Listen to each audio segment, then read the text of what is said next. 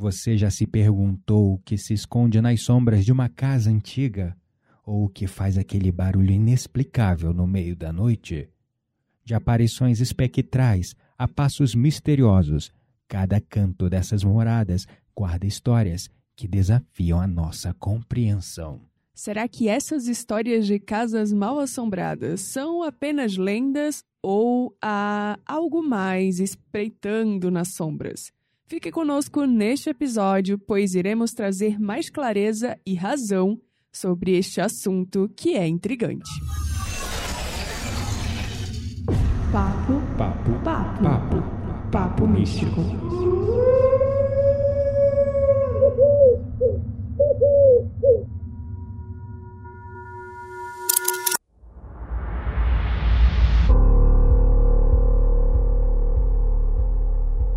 Meu nome é Kitaria Dark e eu confesso que eu sinto um certo fascínio e curiosidade quando eu vejo casas abandonadas, mesmo sem saber se elas são mal assombradas. Meu nome é Gabriel Menezes e eu tenho a teoria que isso é uma melancolia, uma nostalgia da Quitéria, porque na erraticidade ali entre uma vida e a outra, ela deve ter sido uma alma penada assombrando uma casa.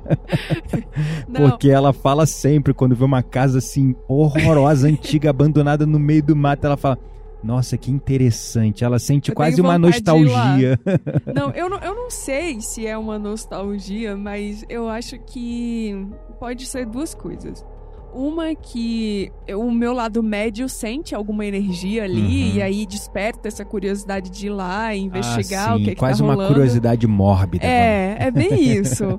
E a outra é que eu fico pensando nas histórias, né? Tipo, o que que levou aquelas É. pessoas que moravam ali a abandonarem aquela casa, né? Qua- Quais, são as histórias por trás das pessoas que moravam ali?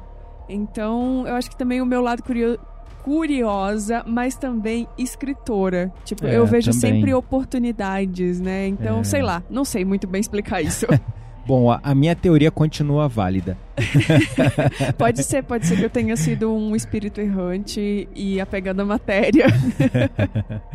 Bom, casas mal assombradas, elas podem ser definidas como locais onde se acredita que ocorram fenômenos paranormais ou atividades sobrenaturais. Essas atividades são frequentemente associadas a espíritos ou entidades do além. Antes, pode falar, desculpa. Não, vai lá. Antes eu só queria ressaltar um, eu tenho um problema com as palavras paranormal e sobrenatural. Eu vou dizer por quê. Porque paranormal denota, traz o sentido de que é uma coisa anormal. E sobrenatural também traz o mesmo sentido, que é algo não natural. Nós, neste episódio, vamos desmistificar esses fenômenos à luz da razão espírita, espiritualista, à luz, vamos dizer, de uma ciência espiritual Mais e conforme abrangente, mais né? abrangente. E conforme a gente vai eh, se aprofundando nesses assuntos, nós percebemos que não há nada de eh, não natural ou anormal nestas coisas. É só anormal ou não natural para quem ainda não compreende os fenômenos, Uhum. não entende a ciência, não entende a natureza da realidade. Sim. Então, como que as casas normais, até, É, um, até então. um certo ponto de suas vidas, Aham. de suas histórias, como que casas normais se tornam mal assombradas? Bom, o clássico você conhece, né? Histórias trágicas e violentas que acontecem nesses locais. Uhum. Às vezes uma casa ali, uma família morava na casa, aí acontece algo trágico, geralmente com morte no local, é, ou às vezes tem vários casos, né, de psicopatas que matam suas vítimas no lugar e aí enterram os ossos nas paredes ou no sótão e fica ali. Uhum. Então, é uma das formas onde aquelas almas, vamos dizer, perdidas, violentadas e assassinadas de maneiras realmente Brutais. mórbidas, brutais, infelizes, acabam é, ficando ali na erraticidade, assombrando, entre aspas, aquele lugar. Na verdade, elas só estão presas, vamos Ou dizer. procurando ajuda também, né? Porque eu vejo que muito do que a gente chama de mal assombrado vem muito pelo fato de que, sim, talvez existam ali fenômenos anímicos, Verdade. né? Aparições e muitas vezes pedidos de ajuda de É, espíritos. Eu tenho cada vez mais esse feeling. Na maioria dos casos, assim, é massivo, são espíritos precisando de ajuda. Ou também apegados. Sim. Porque ah, aí vai uma dica, tá, gente? Cuidado com o preço de aluguel de casa muito barato. Aquelas. Porque assim, se tá muito barato ali. Fora do gente, mercado. Tá um preço fora do mercado. Mas a casa tá ótima, a casa tudo tá certinho. incrível, desconfia. A não ser que você, tipo, não ligue muito, tenha aí suas técnicas, entenda a apometria, né? Que você Nós vai fazer vamos uns falar um trabalhos. pouco sobre isso, inclusive. É, mas desconfia. Porque procura saber a história, né? Do lugar. Tipo, quantas pessoas já moraram ali? Quem era o último morador? Por que ele saiu? Sei lá. Hoje, não querendo parecer arrogante nem nada, eu respeito muito isso. É, é, a entendimento que você tem que respeitar aqueles que habitavam antes é fundamental, inclusive, para você fazer a limpeza, entender a história deles, doutrinar, encaminhá-los. Mas hoje eu não tenho mais medo. Se eu ver assim, uma casa ótima alugando, Eu acho Eu que a vou. palavra não é medo, mas assim, eu já ouvi cada história de gente que alugou casa barata, assim, ou às Sim. vezes nem era tão barata. Mas que o morador ainda tava, o ex-morador, espírito, ainda tava tão apegado. foi o nosso caso, amor. A gente vai contar um pouco sobre isso lá na Eu frente. sei, mas o nosso caso não foi assim tão absurdo. Gritante, é. É, mas Uhum. enfim, sim, contaremos mais pra frente. Aí dentro disso que você falou, é um outro fator que pode transformar uma casa até então normal e ela acaba se tornando entre aspas mal assombrado são as energias residuais. Uhum. Ambientes, paredes, teto, objetos, eles guardam memória Através de magnetismo. através né? do magnetismo. Então, quando um ambiente ele passou ali por emoções intensas, isso pode deixar uma espécie de energia res- residual no local. Então, uma família que vivia brigando, tinha muita discussão, situações de violência doméstica, várias situações, ou mesmo, por exemplo, um lugar onde antes era um presídio, aproveitar a construção, transformaram num banco. Ou lugares é, de construção. Fazer construções em- em locais sagrados, por exemplo, né? Uhum. E locais muito antigos. É, a gente não sabe exatamente o que que acontecia naquele local. Isso. Aqui em Campos do Jordão mesmo tem uma história Uhum. é, em uma rua que antes é, era um cemitério. Isso. E construíram E uma casa. Era um, um cemitério, aí depois deixou de ser cemitério e ficou como terreno baldio. Fizeram a exumação dos cadáveres e levaram para outro lugar, para um cemitério definitivo. Sim. Aí depois o local é, continuou seu- sendo usado para despachos, para coisas, porque com Tipo certeza um terreiro. tipo terreiro, assim. né? Porque médiums, com certeza ali mais sensitivos, percebiam que ainda haviam influências negativadas, coisas ali. Uhum. E aí começavam a usar para fazer magia negra, para fazer é, despacho, coisas do tipo, e trabalhos da mais, das mais diversas ordens. Depois pegaram, compraram o terreno e construíram tipo um prédio de apartamentos, né? Sim. Menor, mas com vários apartamentos. Uhum. E é um lugar com uma energia muito densa. Não vamos falar que lugar é esse, até porque muitas pessoas de Campos do Jordão podem nos ouvir. Então, é, a gente não quer também polemizar de forma alguma. É, e tem ainda falando sobre energia residual e construções em cima de lugares. Uhum. É, eu lembro o seu Wilde, né, que é o dirigente do nosso centro, ele contando uma história de que em um desses lugares demoliram, chegaram a derrubar tudo. Aí esse foi o do presídio. Aí, no caso, ele cita um caso bem claro de é, magnetismo de memórias De de, memórias, sofrimento em exato. objetos. É, e aí o que, que aconteceu? Demoli- demoliram tudo O e a presídio. madeira era muito boa, era Uhum. madeira maciça e tudo mais. Porque aqui em Campos muita coisa é feita com madeira, né? Aqui Uhum. as casas têm muita madeira. Uhum. E deixaram lá, é, doaram essas madeiras, né, Pra quem quisesse. E eu não lembro quem foi, se foi o pai do seu Acho Wilde, que foi pai, alguém da família, né, do dirigente do nosso centro, que pegou essas madeiras porque eles estavam doando e construiu a casa. É, exato. E aí, gente, na memória das madeiras se escutava lamentos, Isso. né, de dor. Então, até descobrirem, né, que, que vinha por aí, foi um longo caminho. Pois é, exatamente. E não era um caso específico, vamos dizer, de espíritos perdidos. Não. Era só um objeto guardando memória de sofrimento. Uhum. E aí isso baixa a vibração da casa.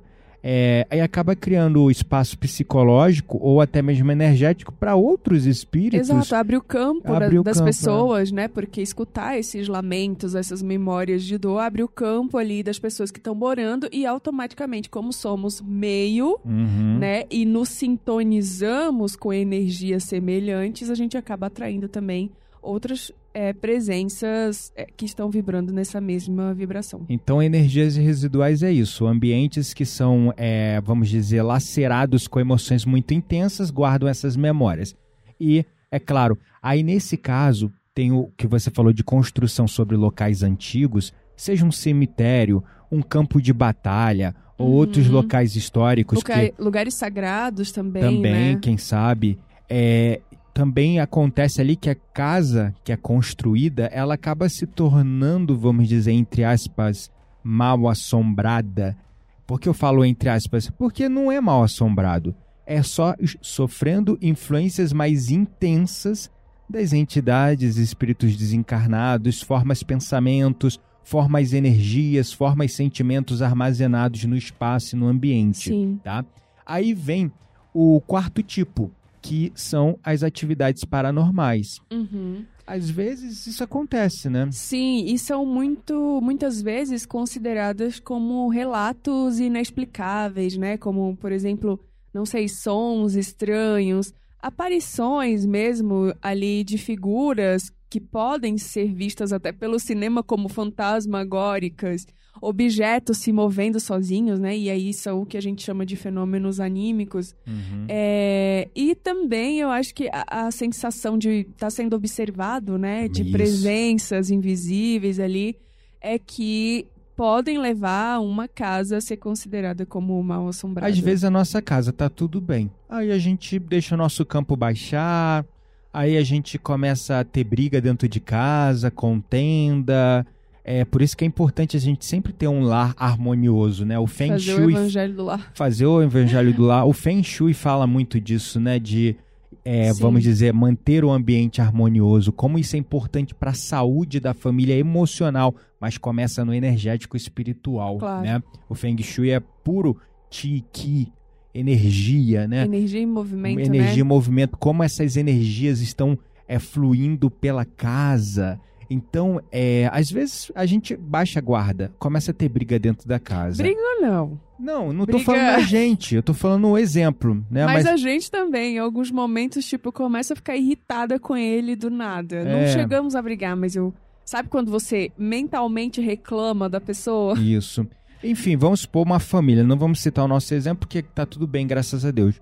Mas uma família começa a ter muito conflito, muita briga, problema de droga com o filho, não sei o que, bababá. Começa a atrair energias muito densas. Com dinheiro também. dinheiro, problema de dinheiro ou corrupção, é, roubo, sei lá, começa a trazer energias muito densas para o ambiente. Aí o ambiente ele começa a sofrer é, manifestações anímicas. E aí aquele ambiente pode ser, é, a partir dali, ser considerado como uma casa mal assombrada. As Momentaneamente. Momentaneamente as pessoas acham, essa casa é mal assombrada porque tá caindo copo, tá caindo coisa, tô ouvindo barulho, tô ouvindo lamento, tô ouvindo grito, tô vendo isso, tô vendo aquilo. Mas no final não é a casa que se tornou mal assombrada, são as pessoas que deram espaço mental, espiritual, Psíquico. emocional, psicológico, energético, de, é, enfim, preencha aqui o espaço vazio com o que você quiser para que aquilo se manifestasse no É, ambiente. e pessoas com alta sensibilidade psíquica, elas também podem experimentar essas percepções, né? Ou sensações é, em algumas casas, não necessariamente na casa delas. É. É, porque muitas vezes você entra num lugar e você fala, nossa, lugar estranho, me deu um arrepio, né?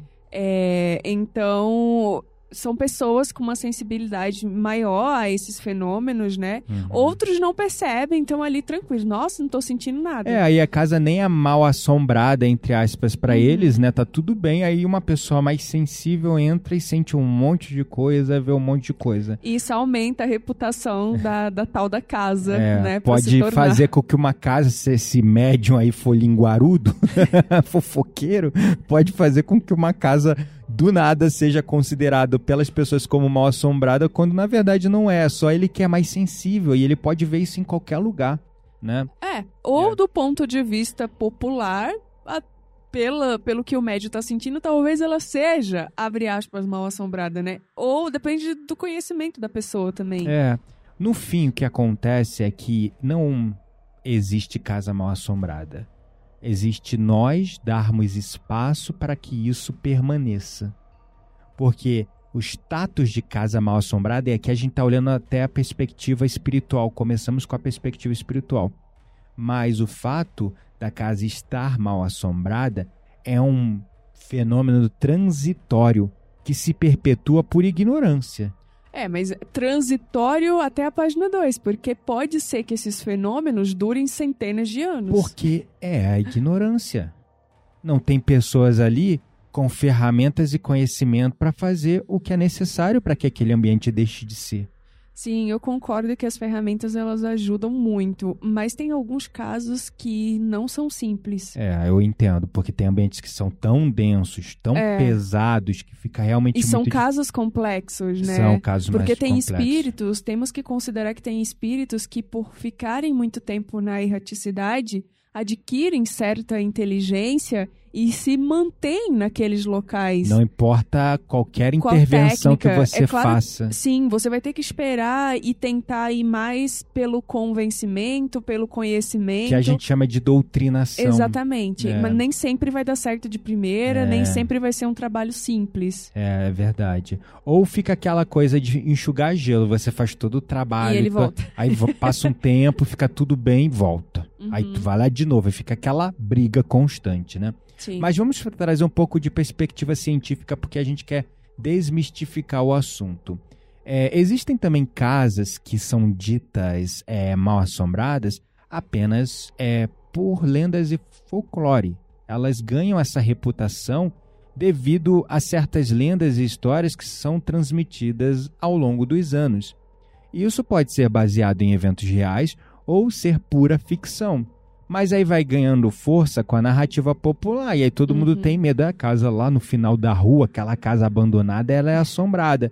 E vai ganhando ali, o- como uma lenda urbana, vai ganhando forma, né? É, e aí eu acho que eu chamo isso de psicologia coletiva, porque às vezes a crença coletiva ou até mesmo a histeria em torno daquela casa, daquela situação, é, já se perpetuou por tanto tempo, né? Esses relatos paranormais, Uhum. que mesmo que não haja ali evidências concretas, as pessoas continuam acreditando e essa, digamos assim, esse estado mental coletivo Uhum. segue é, mantendo É, a, a, reputação. a reputação daquele É. lugar. E né? às vezes, a- aí, aí acontece até alucinações nesse caso. Às Sim. vezes a pessoa tá tão impressionada porque se fala tanto que aquela casa, não fulano, primo do fulano viu uma mulher na janela. A tia da Beltrana viu um vulto passando na porta.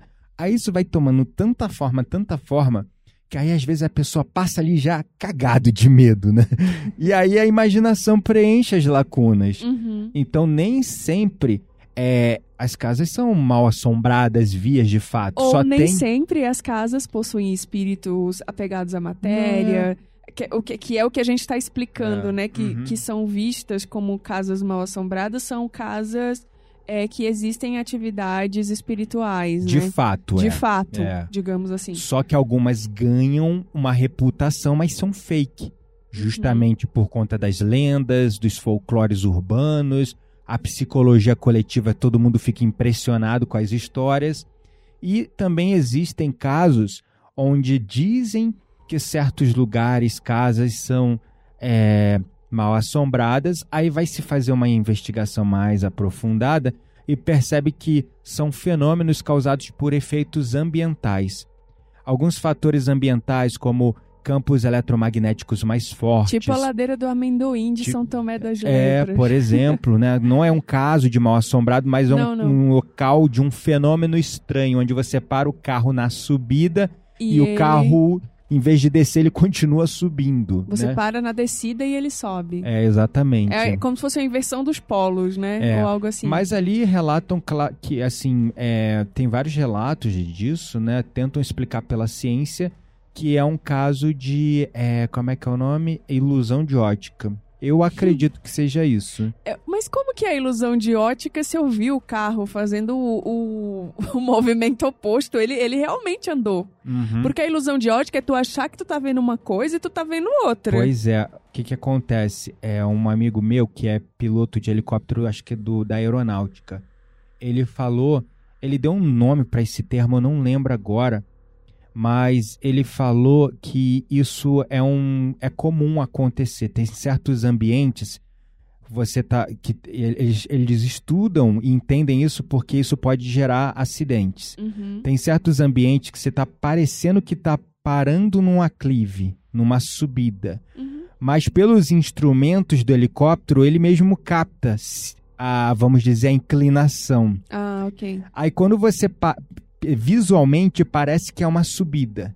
Aí tu para, mas na verdade o, o helicóptero dá um solavanco porque não era uma descida naquele ângulo, era uma subida e ele parou no sentido errado. Não dá para explicar aqui claramente, mas é um fenômeno que eles estão a par porque é uma ilusão de ótica que ocorre. Você Uhum. vai parar com o helicóptero, você precisa de entendimento de vários fatores do terreno, até por conta da, do vento, né, do vácuo que se cria com as hélices e também das pás do helicóptero que para. E às vezes você tem uma percepção que é uma subida quando na verdade é uma descida, e isso pode gerar. é, você tem que saber ali é, se adaptar rapidamente Uhum. e estar muito atento nas descidas né, e decolagens para não sofrer nenhum acidente. Tá? Outros efeitos ambientais são, por exemplo, gases. Né? Uhum. Relatam-se é, vazamento de certos gases alucinógenos, supostamente em certos ambientes, e por isso aquele ambiente é mal assombrado e as pessoas veem coisas. Esse é um argumento, acho, meio falho.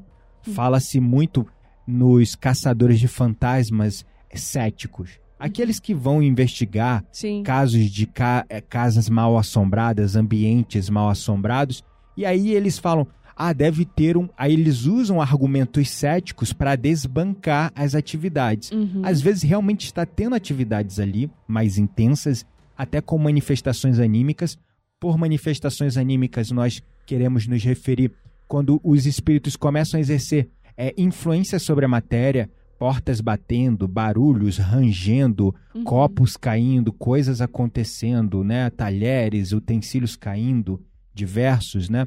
Uhum. Então, é, aí eles vão lá tentar explicar e aí usam o argumento dos efeitos ambientais. Às vezes os efeitos ambientais podem realmente estar exercendo influência, às vezes não. Cada caso é um caso. Aqui a gente está citando os argumentos, é, vamos dizer, tanto do ponto de vista espiritual como científico. Mas vamos entender por que se formou esse medo enorme no consciente coletivo com relação à casa mal assombrada. Porque tem gente que tem tanto medo que não passa nem a um quilômetro de distância. Eu me lembro quando era pequeno que tinha uma casa que ela era mal assombrada, dita mal assombrada no bairro. Eu fazia um caminho maior Pra não, não passar na rua. que tinha essa casa, né? Então, quais são os casos mais célebres ou mais conhecidos de casas mal assombradas que geraram filmes hollywoodianos que foram um desserviço e moldaram o consciente coletivo erroneamente, exageradamente acerca deste assunto? É, eu acho que tem um que eu me lembro que é famoso, que é o Hotel Stanley. Se não me equivoco, era esse o nome. Uhum. que inclusive é, inspirou a escrita de O Iluminado. Do Stephen King. Exatamente. É, Pesadíssimo. Sim, e tem relatos, né, de fantasmas e atividades paranormais completamente incomuns, espe- especialmente quando se refere à aparição ali de antigos proprietários. É, então, eu acho Até sons de festa vindo do salão de baile Sim. completamente vazio são os relatos mais comuns em relação a esse hotel. Sim, super. Eu É. acho que esse é um dos casos assim mais famosos e que veio trazendo muito essa moldura para o consciente coletivo. É, esse filme ele é um livro, na verdade, do Stephen King, né? É, mas ele gerou um filme, O Iluminado, né? Um Uhum. filme bem famoso. Eu me lembro que eu vi esse filme com a minha mãe. Ele era duas fitas, lembra do, do cassete, DVD? né? Cassete, não, era ca- cassete? cassete é de Não, é música. É, VHS. VHS. Fita VHS. Eu me lembro que eu fui alugar na locadora com a minha mãe. Eram duas fitas. Porque era um De filme longo, grande. de tão Aham. grande. Cara, eu me lembro que eu fiquei aterrorizado. Acho que esse filme que me traumatizou com relação a medo de espírito, de, entre aspas, fantasmas e coisas do tipo. Porque tem várias manifestações ali, tipo, é, de influência direta. Ah, tipo, espírito correndo atrás de gente com faca pra matar. E aí tu começa a ter medo. Eles usam ali uma narrativa exagerada pra realmente causar medo, pra Uhum. impressionar, pra atrair as pessoas pro filme, porque um filme meia boca não vai chamar a atenção, né? Uhum. Então esse filme ele prestou um desserviço ali, pelo menos pra mim, porque eu comecei a achar que o espírito ele podia até me matar, poderia ter um poder de influência E isso sobre em mim. adolescentes e crianças ainda, né? Pô, eu É, era, devia ter no máximo 12 anos quando eu vi esse filme, Então, né? Então esse é o caso do Hotel Stanley, é um hotel vias de fato real em Colorado, nos Estados Unidos. Ele é um local é que as pessoas relataram e continuam relatando por muito tempo porque ele segue abandonado, atividades paranormais diversas, desde a aparição dos antigos proprietários, barulhos de festa vindo do salão de baile vazio. E aí isso inspirou Stephen King a criar o filme Iluminado, o livro que virou um filme, O Iluminado, que criou no consciente coletivo um medo do caramba de espírito. aqui em Campos tem um hotel abandonado também, É, tem, que né? falam que é mal assombrado. É, mas ninguém provou até hoje. Eu acho que não é, porque eu não senti Mont Blanc, essa sei energia. lá como é que é o nome, É. fica no Greenhouse, condomínio Greenhouse, agora não, Não, lembro. Home Green Home, perto do Home Home, Green Home, É. exato. perto. Um outro, ca- outro caso assim famoso que gerou filme também e preencheu o consciente coletivo com medo é a casa Amityville, que fica em Nova York, nos Estados Unidos. Talvez uma das mais famosas, top da lista. Essa casa foi o cenário de um horrível assassinato em massa, que vias de fato aconteceu Há em muito tempo, né? 1974. Uhum. Bastante tempo, mas já dá- mais de 50 anos, né? Uhum. 74? Muito é, mais. É, há mais de 50 anos. Posteriormente, a família Lutz, que se mudou para casa depois desse fato, relatou experiências paranormais intensas e isso inspirou o livro e depois o filme Horror em Amityville. Quem nunca ouviu falar, né? Eu acho que tem até uma série hoje na Netflix sobre, mas também tem filme, tem vários assuntos é, e até documentários releituras, né? releituras, documentários. E é outro filme que presta um baita de serviço esse horror em MTV, porque é uma narrativa exagerada dos fenômenos anímicos que preenche a cabeça dos outros de medo, né? O outro clássico também seguindo aqui na lista é a mansão, a mansão, quer dizer, Winchester, que aconteceu em São José, na Califórnia. É uma casa Sempre Estados Unidos, né, É. gente? Hollywood acabou com. Por isso, eu, aí a Quitéria, quando eu fui listar aqui no nosso guia aqui de casos e histórias, ela falou, mas não tem nenhum caso brasileiro. Eu falei, amor, não vou botar caso brasileiro, porque nós, aqui no Brasil, crescemos à base de quê? De filme de Hollywood. Uhum. E esses filmes foram preenchendo a nossa cabeça de abobrinha e minhoquinha, entendeu? Então é sobre isso. É, é, eu estou trazendo casos que eles conhe- são conhecidos mundialmente. Então, é, a mansão Chester é uma casa é, nababesca que foi construída pela herdeira do rifle, um rifle um de assalto de tiro, Winchester famosíssimo nos Estados Unidos. Uma das armas que foi usada na Guerra Civil Americana. É uma arma clássica assim, nos filmes de faroeste. E acho que até hoje deve ser uma baita indústria de armamento, né? Já que os americanos são tão fascinados por arma, infelizmente, né? Que é a Sarah Winchester. E ela criou uma mansão que era como um labirinto. E muito famosa por corredores sem saída, escadas que subiam para lugar nenhum ou desciam para lugar nenhum, é, portas que não, é, não davam para lugar nenhum ou que davam para outros espaços ou túneis mais apertados. Ai, que e agonia. disse que essa Sarah Winchester construiu a casa não para morar. Ela Claro, construiu, quem ia morar numa casa É, que. ela construiu a casa para abrigar os espíritos das vítimas dos rifles Winchester. Já tá errado, né? Porque- Pra que abrigar um lugar. Pra que construir um lugar na terra pra abrigar os espíritos? Gente, tem que encaminhar é os exatamente, espíritos. é o fruto de ignorância. Isso é um fato verídico. Ai, Deus. O, o- a mentira é que isso inspirou o filme A Maldição da Casa Winchester, de Uhum. 2018, que é um filme também aterrorizante, exagerado, de manifestações anímicas e toda aquela história que a gente já sabe. Espírito levantando gente, jogando gente longe, matando, empurrando de credo. janela.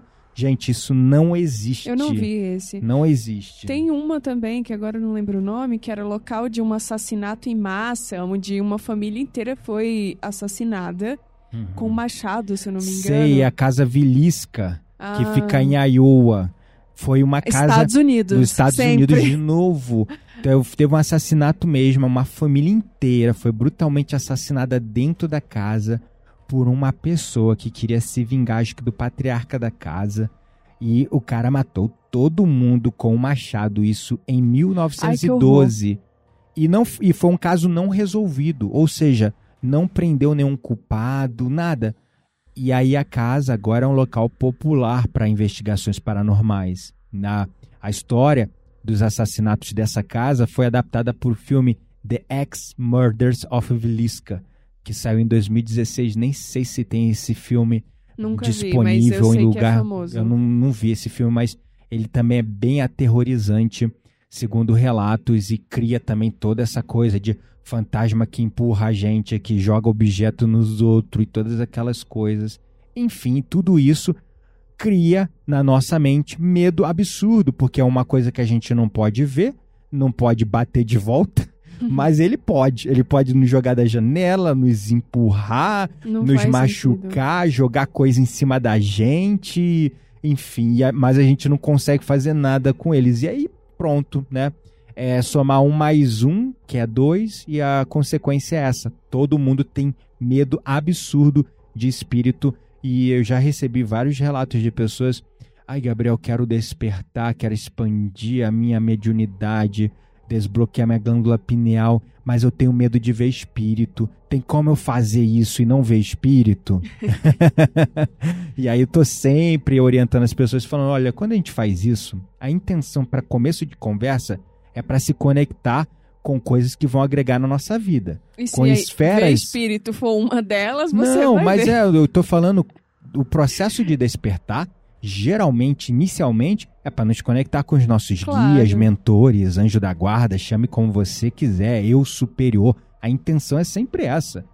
Aí isso te é, cinge de proteção espiritual, porque se você vê um espírito, tu não vai ter medo disso, Uhum. entendeu? Enfim, então esses filmes, esses casos, na verdade, que viram casos reais de manifestações é, anímicas que viraram filmes, livros e filmes depois, preencheram a nossa mente de minhoquinhas e medos acerca dos espíritos. Mas vamos falar agora das diferentes teorias que explicam por que uma casa pode ser considerada mal assombrada. As- Recapitular, né? é, recapitular. As casas mal assombradas são um fenômeno fascinante que a gente já sabe captura a imaginação de muitas pessoas e cria medo em muitas pessoas. E existem oito principais vertentes teóricas que tentam explicar por que uma casa é, pode ser considerada mal assombrada. Lembrando, são teorias que tentam explicar ou utilizando crenças espirituais ou mesmo científicas para é, realmente explicar o fenômeno mal assombrado, ambientes mal assombrados. Então são teorias diferentes que são divergentes entre si. Elas não concordam, a maioria delas não concordam entre si. São pessoas, teóricos, tentando explicar esses fenômenos e dando mais lógica, razão e clareza para eles. A primeira é a teoria paranormal, né? Que é exatamente a explicação mais comum, mais tradicional e popularmente conhecida. Porque, segundo essa teoria, é, as casas mal assombradas elas são habitadas por espíritos de pessoas Mortas. desencarnadas que, por algum motivo, não conseguiram passar para o outro lado, seja por apego à matéria, seja, não sei, por N motivos. Mortes inacabadas. Isso, então Ou é, mesmo ass- assuntos mal resolvidos, né? É, mortes trágicas, assuntos não resolvidos, né? Às vezes tem muitos filmes de terror que o espírito vai embora depois que resolve alguma história inacabada. É, e também tem as questões dos laços emocionais fortes ali com as pessoas que não morreram. Ou com o local também, que é Sim. por apego à matéria, né? Sim. Enfim, essa é a teoria mais comum. A segunda teoria é a teoria psicológica. Alguns psicólogos mais céticos sugerem que as experiências de casas mal assombradas podem ser manifestações de estados psicológicos, alucinações, medos, imaginações, histeria coletiva, Uhum. para pareidolia, que é ver padrões em coisas, no escuro, em objetos como rostos, em objetos inanimados, ou mesmo a influência de crenças e expectativas pré-existentes por conta das lendas urbanas ou do, das famas e reputações de certos ambientes como mal assombrados ou não. Ou seja, são impressões mentais, como alucinações, imaginações que não são reais. É. E outro fator também que explica é a teoria da energia residencial residual, é, ou também chamada de magnetismo, né? Eu, eu gosto mais de chamar de magnetismo. E essa teoria ela sugere que eventos emocionalmente carregados podem deixar uma espécie de impressão energética tanto naquele local quanto nos objetos Verdade. e essas energias, elas podem ser percebidas por algumas pessoas que ali têm uma, uma intuição mais forte, ou talvez até o terceiro olho mais aberto, né? Isso. Resultando em experiências que são interpretadas como paranormais. Ou seja, como se tivessem espíritos ali. Mas nesses casos, São só os são, objetos são com... objetos com emoções, energia e residual. energias e coisas do Uhum. tipo.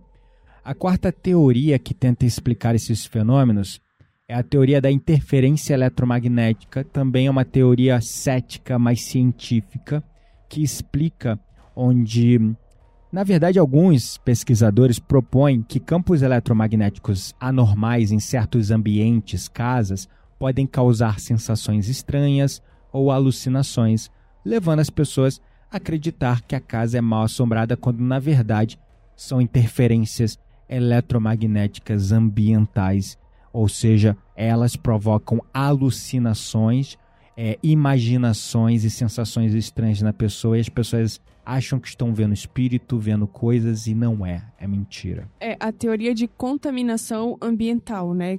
Que você estava falando, que é, é a quinta, né? Aham, que é justamente, em alguns casos, a presença ali de, como você comentou no início, alguns gases ou substâncias químicas, como monóxido de carbono, mofo, pode causar sintomas que são interpretados de forma errada como uma atividade paranormal. Sim, essa é uma outra teoria, né, dessa Uhum. contaminação ambiental. A sexta teoria é a teoria que a gente já falou, né, que é da história e do folclore. Algumas casas são consideradas mal assombradas devido à sua história ou às lendas associadas a elas e as histórias de assassinatos, tragédias ou eventos históricos significativos podem é, criar uma impressão mental no consciente coletivo tão forte que as pessoas começam a imaginar, alucinar e ver coisas e traz para esses ambientes a reputação de uma casa, mas isso seria um fenômeno de uma histeria coletiva, porque todo mundo fala, todo mundo tem medo e isso gera, vamos dizer, esse impacto em todo mundo. E né? essa tá ligada justamente com a sétima, né? Que é a consciência coletiva, que a gente falou um pouquinho no início. Uhum. Que sugere justamente o que o Gabriel comentou, que as experiências dessas pessoas com casas ditas mal assombradas, na verdade, pode ser só o resultado de uma espécie dessa consciência coletiva ou de uma memória que foi compartilhada entre pessoas e aí uma foi influ influenciando a percepção das outras e aí essas outras pessoas foram sentindo ou tendo outras experiências e isso vai se retroalimentando. É, exatamente. Essa teoria da consciência coletiva ela corrobora com a teoria da história e do folclore. Uma anda junto da outra ali Total. para os mais céticos, né? Os mais céticos é, se baseiam nessas duas teorias para também, somado com a teoria, é, vamos dizer, da alucinação psicológica e outras, para é, desbancar, falar, não, não existe essa coisa de casa mal assombrada, né? Uhum. Mas acontece às vezes a pessoa vai lá, não acredita, usa essas teorias e ela mesmo começa a ver ou sentir e fica impressionada, né? Super. E aí, como é que a gente explica afinal de uma maneira mais coerente? Aqui faz mais sentido A que faz mim. mais sentido para nós, mas também que não exclui as outras. Não exclui, principalmente a do magnetismo. É, por quê? É, sim, existem casos onde, de fato, por conta de uma lenda urbana gerada em cima de uma casa ou um ambiente, gerou uma histeria local, uma consciência coletiva de medo naquele ambiente, e isso pode, ver, de fato, gerar alucinações. Então, não exclui. É, mas existem casos que, de fato, são mesmo, vamos dizer, mal assombrados.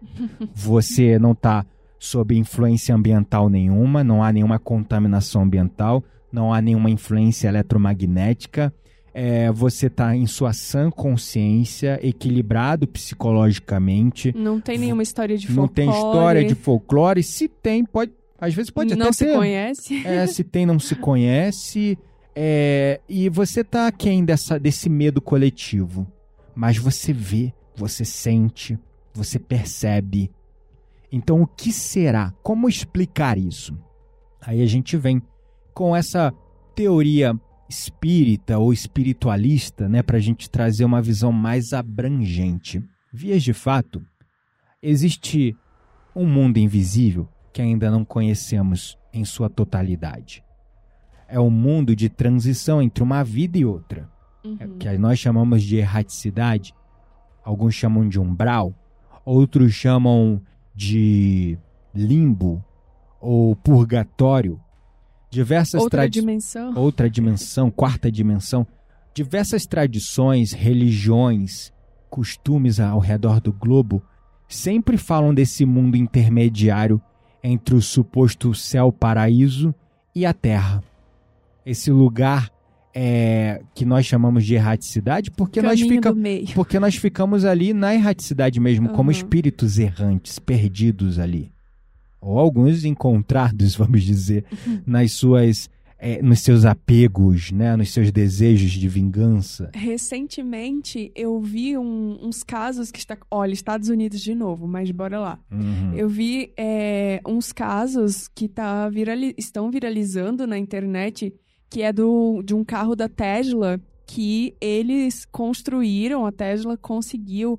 Tem aqueles carros autônomos, certo? Com sensores tecnológicos Absurdo. avançados. E aí, o cara e mais de uma pessoa é, tava dirigindo à noite numa estrada e o sensor começou a ver um monte de gente. Na verdade, é perto de um cemitério. Foi perto de um cemitério e começou a aparecer. E é engraçado porque o, o, o painel do carro, né? Tipo, o cara mostrava assim a janela, não tinha ninguém. E o painel do carro vendo várias pessoas, assim, como se fossem espíritos É. sendo. é, como é que eu Caminhando posso ali. dizer? Detectados na rua. Isso. E aí eu fiquei, gente, eu tô chocada. Será que a Tesla conseguiu criar uma tecnologia que detecta energia em movimento, né? Não sei, Nesse nível sutil. nesse nível mais sutil É. da matéria, eu sei que eu fiquei olhando, eu, eu fiquei encantada, porque eu falei, uau, Tesla. O fato Se é. for verdade, parabéns. É, o fato é que com o advento é, da, tecnologia, todo mundo hoje tem um celular com câmera na mão e tá sempre filmando tudo, tudo. Claro. A gente virou um ciborgue praticamente, porque a gente não sai do celular do lado. Uhum. E uma É uma extensão uma do nosso extensão braço. do nosso braço. E é, eu já percebi na gente. Qualquer coisinha mais bonitinha que a Candy faz é automático. A gente já pega o celular pra filmar. Qualquer carinha Isso diferente. acontece com todo mundo. As pessoas veem coisas estranhas na internet, na rua. Antes de ajudar, isso é até triste, estão filmando. Exato. Então, é, tá todo mundo atrás de um clique, de uma foto e de um vídeo. Tá muito forte E às isso. vezes você acaba pegando coisas que não era aquilo que você tava intencionando, né? Exato. Eu vi Às vezes a recentemente- pessoa tá filmando uma coisa e aparece outra. É. exato. E eu tô E- só falando pra você concluir com isso que você ia falar. É, então o que que acontece? A gente tá filmando, registrando muita coisa ao Muito mesmo mais do que registrávamos antes. Exatamente. E aí estão chegando cada vez mais casos dessas manifestações anímicas. Uhum. E E todo de mundo- aparições de OVNIs. Também, também. Porque eu vi recentemente uma mulher que ela tava com a câmera profissional. Eu nunca vi uma imagem de OVNI tão perfeita como a que eu vi esses dias. Uhum. É, a mulher, ela tava numa viagem de ônibus, eu acho que era na Colômbia, agora eu não me lembro onde. Uhum. Ou era no Brasil, não sei. É em algum lugar, eu não peguei o lugar. Mas ela tava filmando, eu acho que era a lua ou alguma coisa, com a câmera profissional dela com um zoom muito bom. Uhum. E, gente, ela pegou um OVNI que era assim, extremamente realista. É. Não era aquelas coisas de filme, sabe? Tava lá o céu todo preto mesmo, escurão, e o OVNI perfeitamente visível, assim, Exato. no formato meio triangular, sabe? Eu fiquei chocada. E aí esse ca esse essa a tecnologia, né? Com o advento do avanço da tecnologia, a gente está descobrindo e desenvolvendo tecnologias de cada vez mais sensíveis. Uhum. Pô, antigamente uma câmera só conseguia tirar uma foto de você até uns 10, 20 metros de distância. Uhum. Além disso, a coisa ficava desfocada, embaçada e ruim. Hoje, você com uma câmera, qual é, acho que é o Samsung Galaxy S20, tá filmando até dando 20 zoom na não, já é 23 ou 21, algo assim. 23, sei lá, tá chegando lá na Lua, filmando a Lua perfeitamente. Então, assim, o que que isso faz? Sensores mais sensíveis, tecnologias mais avançadas de captação de movimento, Softwares também. softwares, e tudo isso vai conseguindo chegar num nível mais sutil de captação energética, anímica. Então estão surgindo muitos casos na internet de manifestações ditas paranormais sendo filmadas a olho nu, né? Uhum. Porque a gente tem tecnologia para isso. E aí, a- os céticos estão começando. Hoje já tem aparelho que consegue medir certos padrões vibracionais e energéticos em espaço. É, e você pode falar, eu não acredito nada disso de energia. Cala a boca. Cala a boca, porque você tá deve, talvez ouvindo esse episódio aí no teu celular com o teu fone Bluetooth, utilizando o teu 4G e 5G, você não tá vendo nenhum fio entrando. Wi-Fi. Você não tá vendo a energia que tá movimentando isso, você não tá vendo, mas tá aí, carai. Então cala a boca. Eu não acredito nessa coisa de energia invisível. Gente, existem Eu não várias. acredito no Wi-Fi É, também. exato. Você não vê? Toca no Wi-Fi. Tenta ver ele com o olho nu. então, a gente, eu só tô falando isso, é brincadeira, né? Mas assim, a gente tem tantas variedades de faixas e bandas de frequências diferentes, em níveis e dimensões, de mais sutis até mais densas. E todas elas estão trafegando simultaneamente o tempo todo. O mundo espiritual é um nível de vibração, energia mais sutil que o nosso Uhum. que até pouco tempo atrás os aparelhos e equipamentos não conseguiam captar. Agora estão começando, mas falta muito. Super. Não existe ainda igual o filme do Caça-Fantasma, lembra? Ghost- Ghostbusters. Aquele Muito bom, antigão, inclusive. muito ruim, inclusive. Muito bom, mas muito ruim. Eu nunca gostei desse filme. Não, mas é Mas- porque ele é nostálgico. É, nostálgico, talvez. Mesmo quando pequeno eu não gostava, então não, né? É, eles tinham um óculos que eles conseguiam ver os espíritos. Quase a tecnologia da Tesla. quase da Tesla, mas a gente ainda não tem essa tecnologia. Eles estavam mais avançados que a Tesla, né? Enfim, então a teoria espírita Espiritualista. ou, ou espiritualista, né? Ela é pautada nessa crença e também acho que nem mais tá deixando de ser crença para ser uma coisa mensurável evidenciada com tudo que a gente está filmando, vendo e captando, né? É, que sim, existe esse caminho do meio, esse mundo do meio, esse mundo sutil, vamos dizer, esse mundo espiritual. E a teoria, ela fala de três hipóteses. A primeira, espíritos que desencarnam em condições mais infelizes. Esses espíritos, seja por um assassinato, um acidente trágico, eles geralmente ficam vagando nessa erraticidade, nesse limbo, nesse purgatório, nesse umbral, nesse caminho, nesse lugar intermediário, né? E com frequência eles são espíritos mais apegados à matéria. Uhum. E assim eles se afinizam com certos lugares e espaços fixando moradia neles. É, e tem os espíritos também ignorantes, porque muitas vezes acontece que eles morrem e eles não percebem que eles morrem. E por isso eles continuam coabitando é, nesses lugares, né, nessas residências, acreditando que ainda estão vivos. Então, tem casos de espíritos é, e de casas, né, pessoas que alugaram casa e que, por exemplo, é, viam pessoas cozinhando, é, pessoas dormindo, pessoas tomando banho. É. São casos de espíritos que desencarnaram, mas não perceberam que desencarnaram. É, isso acontece. Quando a gente fala espírito ignorante, é porque. É, ausência de conhecimento ausência de da conhecimento, espiritualidade. Exatamente. É, não conhece nada sobre o mundo espiritual. Uma pessoa extremamente cética. Isso acontece com frequência com pessoas uhum. céticas que não acreditam em nada, né? Elas acabam desencarnando e falam, ué, cara, ainda tô vivo. Ué, mas eu tô vendo todo mundo, falo com todo mundo, ninguém fala comigo, né? Então uhum. tem casos assim. Fora isso, né? É, isso também vem como um, um fenômeno muito claro dentro do, do, espiritualismo, falando de forma mais abrangente, que ambientes, paredes, objetos, eles guardam memórias e se um espaço ele foi um lugar de muito sofrimento ou alguma conturbação emocional, efeitos anímicos podem se manifestar nesses espaços né? Uhum. Então, é, aí, para a gente caminhar para o fim nesse tema que é complexo, mas a gente está aqui para descomplicar e é, desmistificar. Eu acredito muito, até porque é, com a nossa mediunidade a gente acaba vendo e sentindo coisas. E você que está ouvindo esse episódio também já deve ter visto, ouvido ou sentido coisas.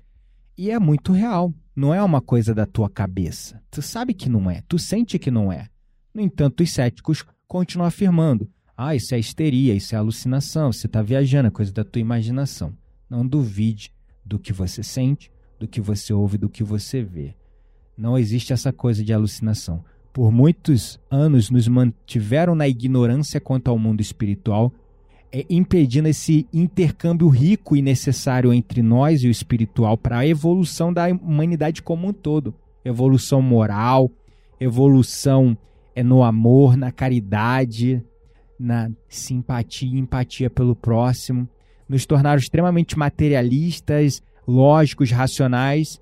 E Immanuel Kant já falava, uma sociedade extremamente lógica que tem como principal objetivo só atender às suas necessidades é, instintivas e primitivas materiais, ou seja, é, conseguir dar, cobrir e é, consumir nossos vícios, produtos, coisas, nem sempre a racionalidade é boa, porque a racionalidade nos afasta do amor, da empatia e a gente se torna um monte de animal competindo um com os outros. A gente está vendo o Round 6, uhum, o desafio, total. e você vê ali 456 pessoas competindo, onde só uma vai ficar até o final e vai ganhar 4,56 milhões de dólares. Você só vê manifestações de egoísmo, de egocentrismo. É isso o que, que as pessoas fazem pelo dinheiro, né? Exatamente. Tipo... E na nossa sociedade as pessoas estão doentes por... e cegas por esse egoísmo, esse egocentrismo. Então esse, essa falta de intercâmbio com o mundo espiritual nos impede de ver, por exemplo, a lei da causa e efeito. Ah, é? Vai, busca isso, prejudica teu irmão, vai voltar para você, né? E as pessoas não conseguem perceber isso. Só que é, a gente está aqui para desmistificar. Eu acredito muito no espiritual, mas o espiritual é uma coisa que a gente só pode sentir e, acima de tudo, se conectar com o nosso espiritual, não com o espiritual dos outros, né? Aí, para a gente fechar esse assunto quebrando um medo muito comum, aqui eu vou trazer com a Quitéria alguns pontos onde até que ponto os, os espíritos, as aparições, as entidades nestas casas podem afetar os vivos. Porque a gente vê nos filmes, né? Pô, espírito empurrando gente, machucando pessoas, é, matando pessoas. Nos filmes a gente vê isso. Será que eles podem fazer isso com a gente? Até que ponto essas coisas, esses espíritos, essas aparições podem nos influenciar? E aí a gente já perde metade dos nossos medos entendendo essas coisas. E acima de tudo, depois como se proteger né, dessas influências. É, eu acho que o primeiro ponto para a gente começar respondendo essa pergunta, né, até que ponto os espíritos ou essas entidades podem afetar os vivos, é falando de que maneira eles podem nos afetar, né? Isso. É, a primeira que eu vejo é a influência energética. Como, como que se dá isso, né? Os espíritos, eles acreditam, e eu me coloco nesse lugar, é, que os espíritos eles podem nos influenciar energeticamente, sim. Que eles podem se manifestar, como por exemplo, com sensações de frio, de calafrio, com uma sensação geral de desconforto. Muitas vezes, por exemplo, eu sinto enjoo quando eu tô é, no centro, né, gente? Uhum. E em outros momentos também. Ou desconfortos, dores no corpo. Essas energias, sim, elas podem afetar o nosso estado emocional e psicológico. Então, é, mas eu acho que o mais frequente mesmo é o frio. O frio ou às vezes o calor em uma única parte do corpo, em É. um único ponto do corpo ali. Então, isso é a manifestação de energias. E isso é relatado muito em filmes, né? Às vezes Sim. a pessoa tá num filme, num ambiente, aí a aparição surge, aí todo mundo fica com aquela fumacinha de frio saindo da boca, né? Por conta da queda da temperatura do ambiente. Isso é uma cena clássica em filmes. Então, sim, isso é real. Eles podem nos dormência também. é, eles podem nos influenciar sim, mas energeticamente, Uhum. tá? É sutil. É sutil. E aí acaba afetando a gente no emocional e psicológico também. Sim. Bom, isso eles podem, mas eles só podem até a extensão que você dá permissão para isso. E a gente vai falar mais para frente sobre. Vamos ver a segunda forma de influência que essas coisas podem causar em nós, que é a comunicação direta. Em alguns casos, os espíritos podem tentar se comunicar com os vivos. Isso pode acontecer através de sonhos, aparições visuais, sons, Ouija, aquele jogo né, do tabuleiro, tabuleiro, né, de aham. mover os braços.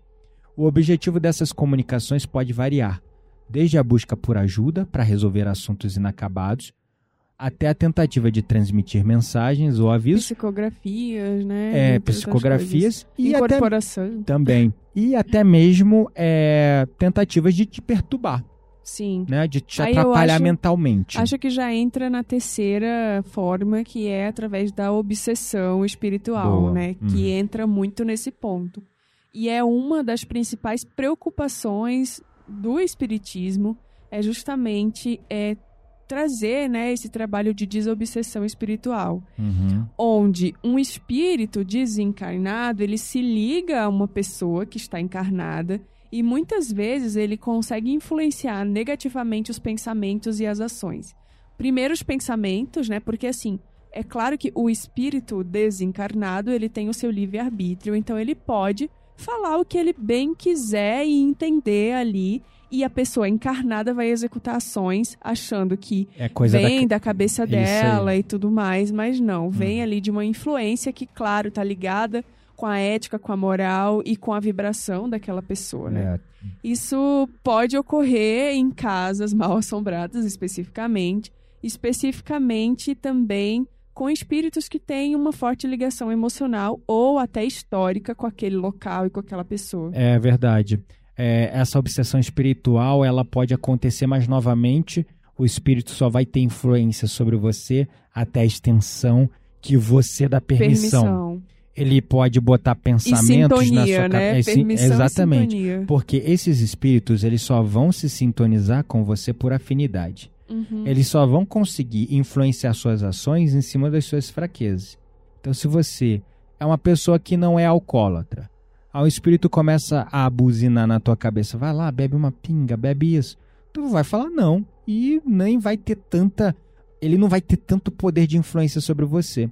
Por isso que um espírito alcoólatra, viciado em álcool, ele vai o quê? Se afinizar com outros alcoólatras. Uhum. Porque quando ele implantar essa mensagenzinha, a pessoa já vai começar a salivar e tremer sozinha só por isso, porque ela já tem o vício no corpo dela. Uhum. Ela já tem isso, né? Sim. Então, o espírito, esse é um exemplo de O vários mesmo com pessoas viciadas em sexo e outros vícios. É, qualquer vício, né? Ou seja, o espírito, ele não vai ter é, o poder de chegar e falar na tua cabeça, mata tua mulher. Só vai matar. Só Ele tem o poder ele de vai falar. fazer, ele vai falar, né? Pode falar, mas tu, pela tua moral, tu já vai rir da coisa. Que é isso? Pra, quê? Pra- ou, distanciar ou esse distanciar, pensamento, afastar né? da tua cabeça, mas não vai ter influência sobre a sua ação.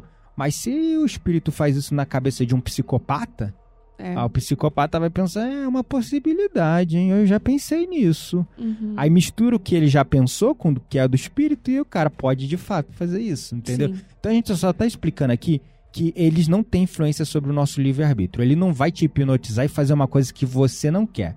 Ele vai fazer você fazer uma coisa que lá no fundo, pelas tuas sombras, ou pelos teus pensamentos, ou pela tua falta de depuração moral, um dia você já fez ou já pensou em fazer. Você É. vibra naquela sintonia, naquele Exato. pensamento, naquela vontade. E ele sabe, porque através da nossa tela mental, que muitos deles têm Eles a capacidade de ver os nossos pensamentos, é como se fosse numa televisão é porque mesmo. o André Luiz, no mundo, é, no livro, se eu não me engano, o Nosso Lar, ele fala que no mundo espiritual, é, pensamentos têm Forma, cheiro, cor. e cor. Exato, Então, então, pô, o gente, espírito ele tá ali, pegando teu mapa mental todo. Imagina você ter um obsessor e tudo que você pensar ele tá vendo numa telinha. Pois é. é. mais ou menos isso. Como é, é tipo isso, é uma, te- o uma, cinema ao vivo. uma telinha projetada da tua mente pro nada, assim, ele tá vendo tudo, né? Então ele vai aonde tem falha, Uhum. aonde tem falha de caráter. Então isso é a questão da obsessão espiritual. É, outra coisa pela qual os espíritos podem nos influenciar são as manifestações físicas, embora mais raras, algumas tradições e até mesmo o espiritismo aceita a possibilidade de manifestações físicas, como objetos se movendo, portas batendo ou sons inexplicáveis. Essas manifestações seriam uma forma dos espíritos chamarem a atenção ou expressarem a sua presença para te assustar, para te dar medo, mas eles não Ou podem para se comunicar. ou para se comunicar, mas eles não podem fazer nada mais além disso. Isso é explicado pelo simples mecanismo do fluido cósmico universal, ou também conhecido como ectoplasma. Uhum. Eles não têm ectoplasma.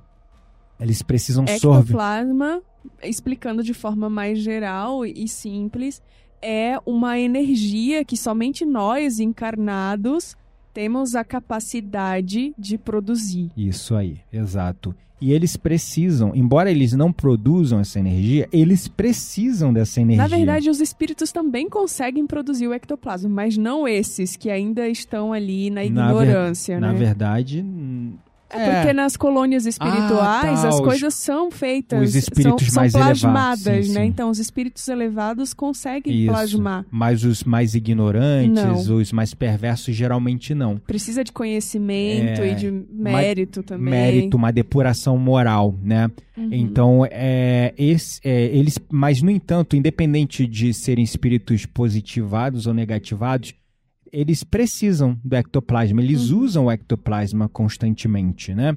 Os espíritos mais elevados, eles conseguem, eles estão no nível mais sutilizado e menos apegado à matéria. Então, eles conseguem sorver é, o ectoplasma da natureza, do ambiente Uhum. simplesmente daí. Os espíritos mais densificados, mais presos à matéria, né? Eles não, Não conseguem, eles não têm essa sutileza de Uhum. captar a energia da natureza e dessa fonte mais sutil, porque eles estão muito densificados, eles precisam de uma energia ectoplasmática mais forte, mais densa. E É, aí eles recorrem aos encarnados. É, e inclusive, até pelo fenômeno da materialização, né, de espíritos desencarnados, eles precisam do nosso ectoplasma, Uhum. que é gerado através dos alimentos que a gente come E do ar, né? e nós, do ar nós também. sorvemos o corpo humano, ele tem, ele é uma, vamos dizer, um conversor e um cap- de energia. um- é um captador de energia ectoplasmática. O processo acontece é, pela, metabo- é, pela metabolização dos alimentos e pela metabolização do oxigênio, conhecido como respiração celular. Você capta isso da respiração e você capta dois alimentos. Dos alimentos você capta a glicose e do ar você capta o oxigênio o oxigênio e a glicose vão para a célula, as mitocôndrias são ali é, partes da célula que vão metabolizar essa energia e transformar em energia ATP. Essa energia ATP seria uma manifestação da energia ectoplasmática sutil captada dos alimentos e do ar, ou seja, da natureza, é, e transformada no corpo em energia como um comburente, um combustível que dá movimento Uhum. ao corpo e alimenta o corpo e dá vida ao corpo, né? Então, é, tentando explicar da maneira mais científica possível, mas ainda sem esquecer a parte espiritual da coisa. Em resumo, o que eu quero dizer é que o espírito, ele precisa desse ectoplasma.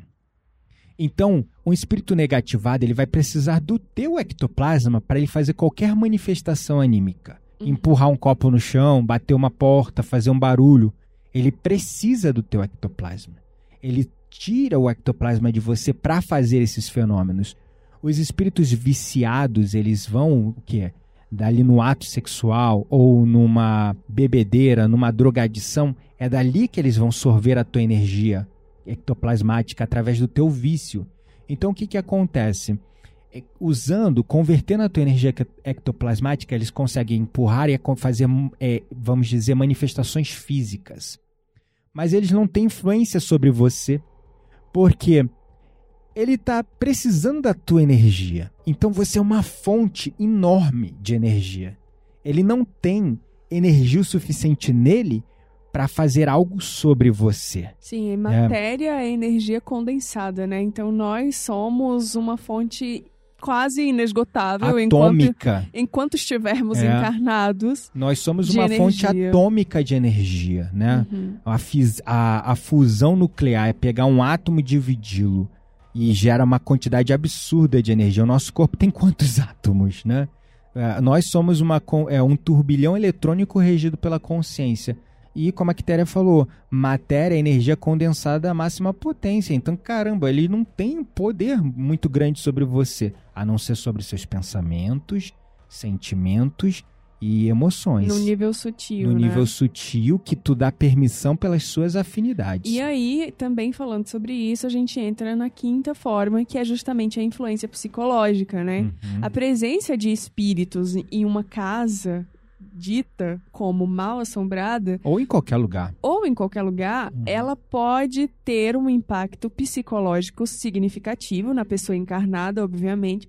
Principalmente é, se eles são sensíveis ou se têm crenças fortes ali sobrenaturais. Uhum. Isso pode levar, logicamente, à ansiedade, ao medo e até mesmo a problemas de saúde mental. Quando você tem o desconhecimento do que esses fenômenos e. Como é que eu posso dizer? Do que, que é realmente a. O, es- eu acho que o espiritismo em si, É. né? As teorias e tudo mais. Uhum. Quando falta esse conhecimento, você pode se deixar abalar. Uma crença que mais sofre com obsessão é a crença católica, por exemplo. Por quê? Não só ela, mas eu não quero aqui expor de forma negativa. Mas assim, por quê?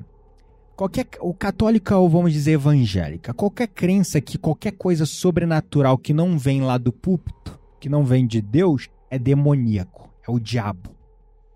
o impacto dessas experiências sobrenaturais sobre eles é muito pesada, porque eles pensam que é o próprio diabo na Terra afetando a Eu vida acho que deles. isso é muito mais os evangélicos. Os É, católicos, talvez. eles são mais liberais. Tipo assim, eles Uhum. nem acreditam nem desacreditam, sabe? Eles Uhum. estão naquela linha do meio. Uhum. Agora, realmente, as crenças é, que são mais, mais, extremas. protestantes, elas realmente elas focam todo o seu esforço para dizer que é algo do demônio, que é o diabo que tá ali, entendeu? Exato. E aí, pô, se você, pela tua crença, acha que qualquer coisa que vem do mundo invisível é o próprio cão fazendo isso, como é que fica teu psicológico? Sim. Como é que você fica vulnerável a isso? Uhum. Então, é, no, nos casos de manifestações paranormais, onde dizem possessões demoníacas, é, vem dessas crenças, vamos dizer, mais extremistas, onde você vê o- maior dano psicológico sendo causado Uhum. por ignorância, né? É, o se- a sexta forma como essas coisas, esses espíritos podem nos influenciar, são efeitos no ambiente, tá? Então, espíritos em ambientes, casas mal assombradas, eles podem alterar a energia do ambiente, tornando o ambiente mais pesado, mais Opressivo, opressivo. Uhum. Isso afeta imediatamente o bem-estar e o humor das pessoas que vivem ou visitam o local. Pode acontecer na tua casa, às vezes acontece aqui, às vezes a gente sente a energia um pouco mais densa, Super. aí começa a dando a limpar a casa, passar sálvia. A gente Super. faz isso porque a gente percebe a energia densificando. Opa, vamos limpar o ambiente, vamos proteger, vamos reafirmar as proteções do nosso ambiente. Um lugar que eu me senti completamente opressiva, assim, tipo, e passei mal até de enjoo, tontura Uhum. e uma sensação de ansiedade foi a mina do Chico Rei em Ouro Preto. Ah, é verdade. Gente, eu queria sair de lá correndo. Também senti isso, Foi muita horrível, ansiedade. assim. Não era nem claustrofobia meu caso, eu Não, não tenho não. medo de entrar em lugar eu fechado. também não tenho, mas assim, era, era opressivo mesmo. É uma sensação de aperto no peito, Hum, uma sensação de querer sair correndo dali. uhum. É, enfim, então tem lugares que carregam essa energia realmente pela história também, né? Uhum. Num, uma mina que usou a escravidão, e, enfim, em que tantas torturas eram praticadas, não é para menos você se sentir mal num lugar desse, até porque também tem ali é, os fenômenos é, impregnados nas, nas memórias, né? Na, a coisa da energia Nos impregnada. objetos, nas paredes, Nas tá paredes ali impregnada tudo energia mais. de sofrimento, escravidão pesado. Exato. Bom, e eu acho que a, a mais importante de todas, todas são importantes, mas é, essa última, pra mim, ela é bastante importante, que é o aprendizado e o crescimento espiritual, né? Do ponto de vista espiritual, é, esses encontros, né, é, com espíritos em casas ditas como mal assombradas, também pode ser visto como uma oportunidade de aprendizado e de crescimento, tanto para os espíritos desencarnados, porque ao estarem em contato com pessoas encarnadas que detêm desse, desse conhecimento. Ou sensibilidade para esse- exato, você pode ajudar ali os, os irmãos, né? Você Uhum. pode aprender com eles e também ajudá-los. É. Principalmente ajudá-los no contexto de que estejam é, desconhecendo o seu estado De morto, De né? morto. É. ou até com a doutrinação mesmo, ajudando eles é, a passarem de fato para uma colônia ou para um lugar de hospital, tratamento. lugar para serem tratados. é. Exato. E para os vivos isso pode acontecer porque às vezes o cara é cético total, aí começa a ter essas experiências, do nada vira crente. Na, É. na, na- na pior das hipóteses vira crente, né? Sim. E, e aí, pô, vai cuidar, vai cuidar do espiritual que nunca cuidou. Então já é um grande salto para aquele é, encarnado que teve essas experiências sobrenaturais, né? Super. E aí, gente, é importante também, falando sobre esse ponto, é, a gente enfatizar a importância da oração, da prece, da energia positiva, do pensamento positivo. Porque isso traz o auxílio espiritual que nós precisamos, tanto para ajudar espíritos desencarnados, quanto para nos protegermos também, né? Para É encontrarmos paz e a solução para a maior parte desses problemas. Exatamente. Então, para concluir, vamos fechar aqui alguns pontos. Será que existe essa coisa mesmo, igual no filme de terror, onde as aparições fazem possessões demoníacas, derruba coisa, empurra gente, mata gente, joga coisa em cima das pessoas e isso gera tragédias e mata os vivos? Será que existe isso? Não. Não, não existe, tá? Não existe. Se uma pessoa mata a outra, é porque ela já tinha aquilo nela. Ah, não, que ela estava possuída pelo demônio. Não, ela estava obsidiada. Ela estava obsidiada, sintonia. em sintonia com o espírito. E esse espírito é fez nada mais, nada menos que conectar aquela pessoa com, que, com aquilo que ela já tinha dentro dela, porque ela deu espaço e permissão. Uhum. Então, por conta da perversidade dela, pela devassidão dela, ou qualquer coisa, ela vai comete um ato podre, como matar, estuprar, sei lá, esquartejar, mas aquilo já era dela. Então, não existe essa coisa. Se você vê filme, ah, que fulano estava possuído pelo diabo e matou a família toda. Tá, ele talvez estivesse obsidiado por um espírito muito negativado. Mas ele fez aquilo porque já tinha aquilo dentro dele. Ponto final. Pode jogar objetos, mover coisas? Pode. Mas jogar algo sobre você? Não. Ele não tem força o suficiente. Às vezes tem experiências de você sentir um beliscão, um empurrão, mas no momento que tu se firma na tua energia, na tua presença e reconhece que você é um turbilhão eletrônico regido pela consciência, que tu tem muito mais energia que ele, e tu se eleva em prece e oração, pronto. Hum, coitado. Não tem nenhum poder sobre você. Então, quebrando essas coisas para vocês perderem o medo, tá? Uma casa mal assombrada será sempre mal assombrada? Não. Já explicamos por diversos motivos que muitas vezes vêm por lendas, por crenças, por fenômenos psicológicos. E a gente pode quebrar. Sim. Tem casos que você temos- falou que é mais complexo, né? Claro.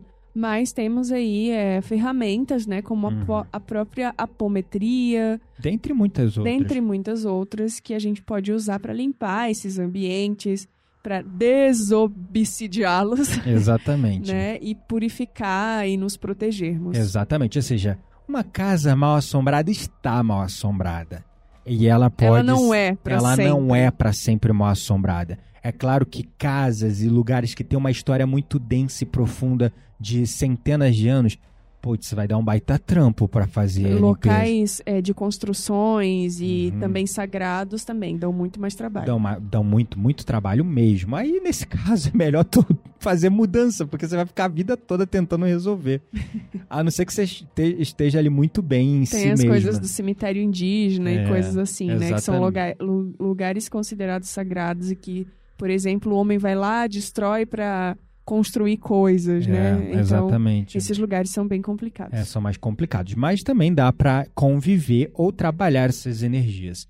Aí, vamos lá. Finalizando então com dicas. Como nós podemos limpar os ambientes, desobsidiá-los, desmag... de- desmagnetizá-los dessas influências, né? Como limpar, purificar, proteger o nosso lar. Bom, aqui em casa, o que eu mais tenho usado é a ap- apometria, né? Até Uhum. porque a gente trabalha com isso. Mas também eu gosto muito de purificar a casa com prece e oração, enquanto eu passo um palo santo, uma sálvia e mantras. Eu acho Uhum. que a música, ela tem um poder assim incrível para mudar a energia do ambiente. Verdade, tem. Então eu gosto muito dessas quatro coisas. É, exatamente. É, eu também gosto, por exemplo, dos tambores xamânicos, eu, Gabriel. Uhum. Para limpar meu campo, antes da apometria eu usava muito banhos de ervas, Sim. né? Hoje com a apometria eu percebi que eu não preciso dessas coisas, né? É, embora sejam muito úteis e de vez em Claro. quando, por que não, né? É, mas Passar anil nas entradas da casa limpar também. a casa com anil ou objetos que podem estar magnetizados. Quem gosta de objetos de, como é que é? relíquias, Relíquias antigas, né? antigas. Vintage, que compra em garage sale ou, ou sei lá. Ou, sei lá, aquelas casas de antiguidade, né? Sim, sim. Você eu pegou- adoro uma casa de antiguidade. Exatamente. É outra coisa que eu tenho, como é que fala? Eu tenho uma, uma- um fascínio, igual as casas mal assombradas. Uhum. Casa que vende relíquia, coisas antigas, assim, eu. Gosto muito. Eu não gosto, eu gosto de coisa Adoro. nova, bonita e brilhante, que foi eu feito não. ontem. Muito sem graça. Inclusive, eu acho que o minimalismo, gente, precisamos falar sobre isso. O minimalismo tá estragando a criatividade das pessoas. É verdade. Mas também aquelas coisas na babesca com um monte de detalhezinho, Não, flor de lis puxando, um monte Ai, de detalhes. Isso é, Era também tudo é mais cheio de cor, mais vibrante, Mas era mais muito excessivo em nostálgico. algumas coisas. Não, eu acho que aí vai do bom gosto ou do mau gosto da pessoa. É. Mas enfim, isso é pra, papo para outro episódio. Enfim, então você comprou um objeto desse, lava com anil, limpa com anil, entendeu? Isso aí você usa para é, é, deixar a roupa mais branca. Então compra no mercado anil e lava, limpa, passa um pano com anil e é isso, sabe? É, ou faz uma, um passe, uma apometria, desmagnetiza, sei lá, com teta healing, com reiki. E não adianta com- fazer tudo isso e não levar uma vida é, de retidão. É exatamente, isso que é finalizar falando. Porque essa- essas são ferramentas e técnicas para você limpar o ambiente. Mas a gente não pode esquecer da grande máxima que o Mestre Jesus nos ensinou: orai e vigiai. E quando ele fala orar e vigiar, é justamente isso: orar e vigiar teus pensamentos, teus sentimentos, Atitudes. atitudes, ações, palavras, comportamentos. Porque você vai fazer a limpeza no ambiente, mas logo em seguida tá, sei lá, baixando o teu padrão vibracional com essas coisas, né? Com seus pensamentos negativos, seus sentimentos ruins ou pensamentos de inveja com o outro. Pô, você tá dando espaço. Claro. Então o ambiente, ele tem muito a ver sobre a tua vibração também. E você chegou numa casa nova, não sabe se ela é mal assombrada nem nada, faz tudo isso. Faz um mês ali, ó. O ideal é você estar sempre fazendo prece e oração, isso pra vida. E o evangelho no lar também. Ah, o evangelho no lá puxa muito pro espiritismo. Eu não quero ficar parecendo que eu sou espírita. Eu sou espiritualista. Mas sim, você juntar com teu marido e tua mulher, sentar todo dia, uma vez na semana, num horário tal, pra fazer uma leitura de algo que eleva a alma e fazer uma prece, uma oração pra proteger teu lar e tua vizinhança, seja você cristão, budista, shintoísta, islâmico, não importa. Isso é importantíssimo. Nem que seja uma vez por semana para manter teu ambiente harmonizado, protegido, tá? É, e o ideal é você fazer prece todo dia. Eu tenho minhas preces, minhas formas de fazê-lo. Mas o mais importante no final é vigiar pensamentos, sentimentos, emoções e comportamentos, né? É isso. Bom, era isso que a gente tinha pra falar no episódio de hoje. Vamos pra nossa roda mística? Vamos então!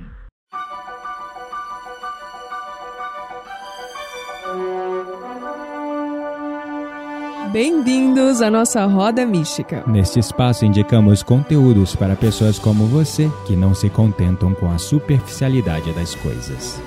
E aí? Chegamos na roda mística. E aí, o que, que a gente E vai aí, indicar? O que, que você vai indicar? Eu não tenho dica hoje. É, não? Não. Então, primeiro, então, a dica que eu vou dar é, na verdade, para você olhar com um olhar crítico, se você puder. Com um olhar daquilo que a gente explicou hoje. E você começar a desmistificar os elementos que você vai ver neste documentário chamado Haunted, ou Assombrado em português, disponível na Netflix. É um documentário que traz histórias reais de pessoas que afirmam, de pés juntos, ter vivido experiências paranormais, incluindo encontros com entidades em casas mal assombradas. Cada episódio foca em uma história diferente, oferecendo uma variedade de perspectivas e experiências.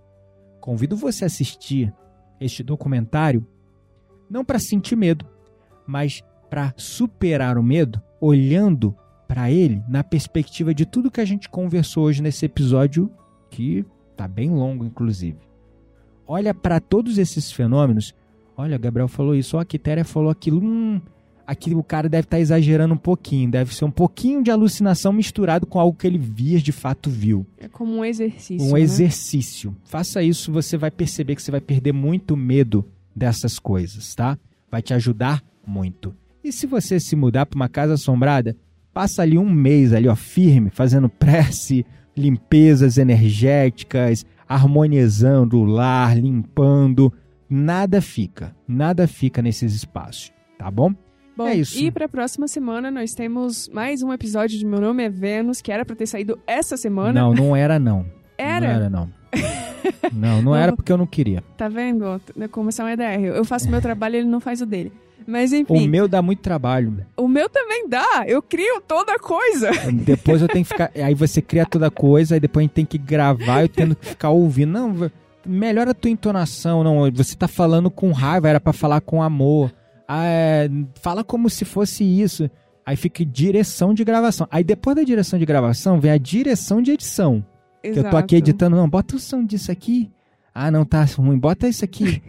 e pra escolher música, Jesus. Uma música, ela 20, 30 minutos pra escolher uma música. como tem várias músicas, quanto tempo Claro, porque tem que passar o filme na minha cabeça primeiro, pra depois eu concretizar ele na matéria. Enfim, mas, Mas- então vai ter semana que vem, né? Vai ter semana que vem. É qual já que a gente tá? É, a gente vai pro sexto episódio. Uau. São oito. Tá quase acabando. É, mas eu ia falar que esse episódio, o sexto episódio, é uma dica também do Roda Mística de hoje, porque, embora ele ainda não esteja gravado, lançado, é, mas ele tem fenômenos é, de magnetismo. Uhum. Então, vai ser bem legal. É isso aí, gente. Gratidão pela sua atenção. Espero que vocês tenham gostado desse episódio. Comenta na caixinha aí pra você que acompanha a gente pelo Spotify. Você que comenta aqui pelo YouTube, também acompanha a gente pelo YouTube. Comenta aqui, fala tuas opiniões, tua visão. É importante pra caramba pra gente. E mandem suas histórias lá pro papomístico.gmail.com pra virar ali, ó, narrativa, virar é, Ganha vida. ganhar vida na nossa narrativa no quadro Sussurros Místicos. Se você já viveu Sussurros algumas. do além. Sussurros do além, sussurros místicos. Se você viveu alguma experiência, eu ia falar experiência mística, alguma experiência paranormal, a gente usa o sussurros do além para desmistificar essas coisas também, porque aqui no Papo Místico nossa missão é desmistificar o místico, tá bom? É isso. Um Hum. beijo no coração e até a semana que vem. Até mais.